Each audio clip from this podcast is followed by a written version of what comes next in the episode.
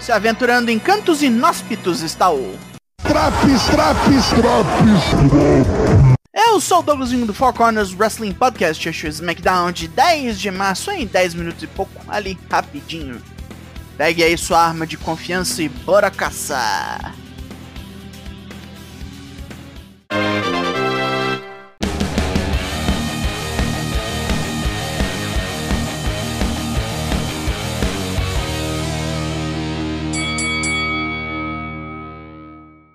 Começamos com um recap de segunda-feira do Raw, onde Jay Uso voltou e enfiou o pé na cara de Sami Zayn.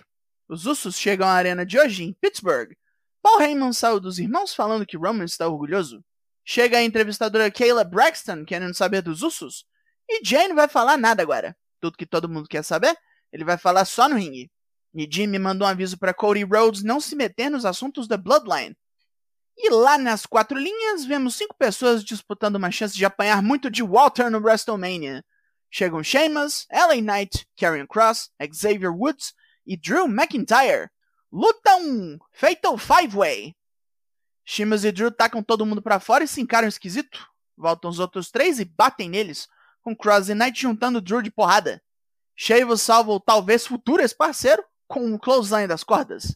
Knight voa no irlandês com um neckbreaker e Cross larga um half crab que aplicava em Drew para evitar o fim prematuro da luta.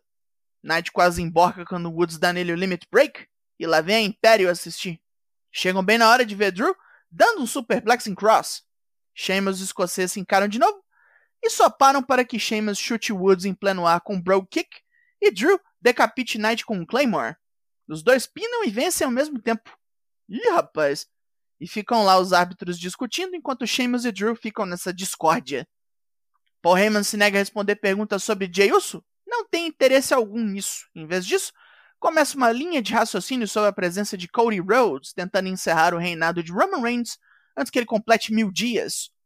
Todo novo desafiante que surge, Roman busca o auxílio de Heyman, seu conselho, para lidar com a nova ameaça. Eles vão pra cima igual um monte de gangster, mentem, sacaneiam e o resultado a gente já sabe. Para Cody, o pesadelo atual deles é melhor usar a verdade. Esmagar Cody com a verdade, usando seu passado, para que quando ele chega ao WrestleMania, já esteja derrotado. Aí, só restará o desafiante se levantar e depois escolher a hora e o lugar para se curvar ao chefe tribal. Caralho, como esse filho da puta consegue, velho? Ele larga uma promo fumegante dessa de graça. De graça. Faltando pouco pro Mania, decidiram revelar o primeiro homenageado no Hall da Fama de 2023. E é Rey Mysterio. É? Bem, eu achei que seria daqui uns dois, três anos, mas vá lá, né? Vá lá. Ray vem ao ringue para agradecer, mas lá vem o Judgment Day. Alguém me dá um tiro. Dominic repete a ladainha dos últimos tempos, xingando o pai, chamando de ausente, que esse é o prêmio dele, uma carreira fantástica, mas às custas de uma família merda. Santos Escobar e o legado del fantasma interrompem este cocô vocal. Ah, aparecer as margaridas, gente boa. Luta 2. Judgment Day versus Legado del Fantasma. E mais uma vez começaram a luta no intervalo, tamanha é a importância. O legado toma ferro aqui, com Priest Balor trucidando os latinos. Cruz Del Toro toma um backdrop em seguida um rilo das cordas de Dominic. Escobar volta a carga e capota Dominic com draps correndo nas cordas, enquanto Del Toro e Rockin' Wild pulam em Balor e Priest fora do ringue. Até Zelina Vega resolve brincar, pulando em Rhea Ripley com tesouras voadoras, mas toma um apavoro. Dominic dá uma rasteira no pai e volta pro ringue depois que Priest mata Del Toro com um chutão. Só falta pinar e acabou. Depois desse show de bosta, Dominic exige que o pai suba no ringue, fala mais merda e diz pro velho bater nele. Ray se recusa. Dominic então diz que era melhor ser filho de Ed Guerreiro. Ray desvia de um ataque pelas costas com esse saco de vacilo caindo de bunda no chão. Ray consola o legado por essa derrota merda e o legado consola pelo filho merda. Charlotte Flair procura Adam Pearce, pois quer lutar com qualquer pessoa. O careca fala que vai resolver. Né? Que ótimo. Mais essa agora. E de volta ao ringue, luta 3. Ricochet Braun Strowman versus Viking Raiders. Cara, eu tinha esquecido completamente que essa luta estava marcada. Strowman começa a treta jogando parceiro igual um míssil nos vikingos, que depois tortura o acrobata. Ricochet chega perto da morte com Power Bomb de Ivar e reúne o que sobrou de força para meter um moonsault em Eric e correr até o parceiro. Strowman dá tag e atropela os barbudos, com Ricochet preparando um 450 em Ivar, mas erra com a distração de Valhalla e morre no splash do Viking gordo. Adam Pearce é acossado por Walter e a Imperium, com o campeão intercontinental reclamando da luta de abertura. Ele queria um desafiante. Um. Singular, não plural.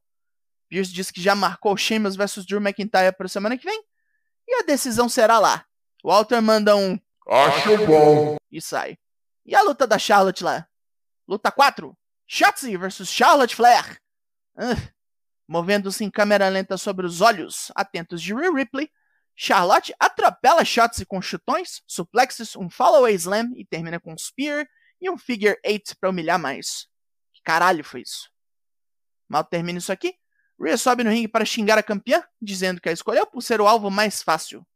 Pode ver toda a insegurança e soberba nela e vai tomar seu título.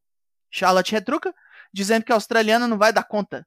Ela evolui todo dia e trabalha mais que qualquer um, homem ou mulher. Sangrando ou não, Rhea não passa dela.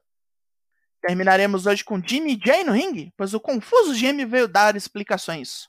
A Bloodline não é só uma facção, é sua família. E quando gente da sua família precisa, você ajuda.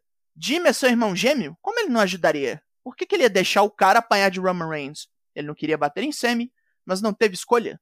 O egoísmo do ex-amigo Ruivão o forçou. Ele só tinha que obedecer. Não é do sangue deles e nunca será.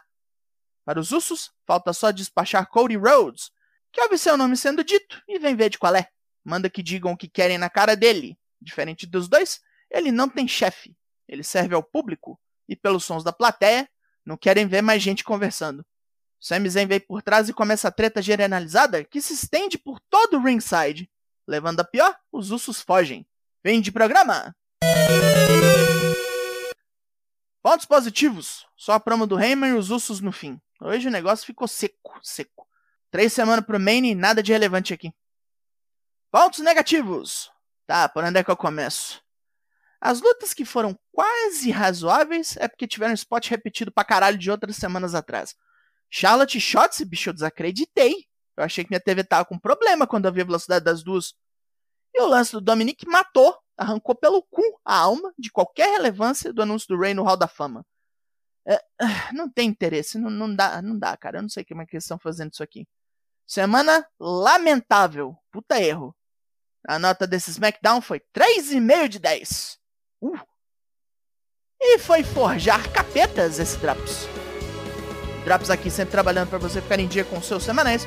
Raw, NXT, Dynamite SmackDown. Prontos para você pegar e ouvir a qualquer hora. Eu sou o Douglas Jung. Nós somos o Four Corners Wrestling Podcast. E semana que vem eu estou aí. Logo mais, tem mais. E até!